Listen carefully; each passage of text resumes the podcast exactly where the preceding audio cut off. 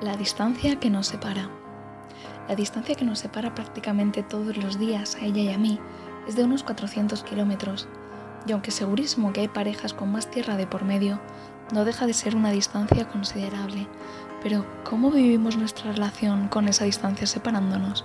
Pues simplemente tratando que la distancia física no distancie nuestra mente, corazón, voluntad y en la medida de lo posible nuestra presencia física concretamente, hablando todos los días un buen rato, para conocer cómo pensamos y vivimos la vida, pues es fundamental interesarse por el otro y forjar la confianza mutua diciéndonos tanto lo bueno como lo malo, rezando juntos para manifestar y vivir la misma fe.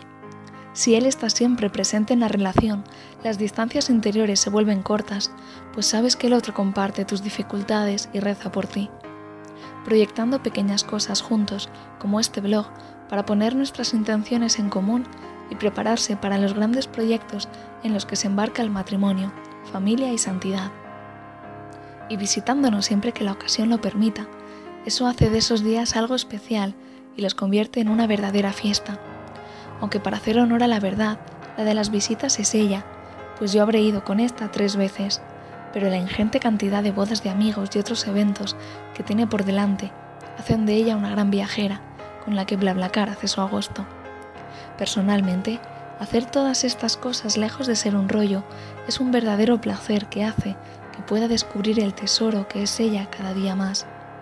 Y de esta forma ir discerniendo si es ella la mujer que él quiere que ame para siempre.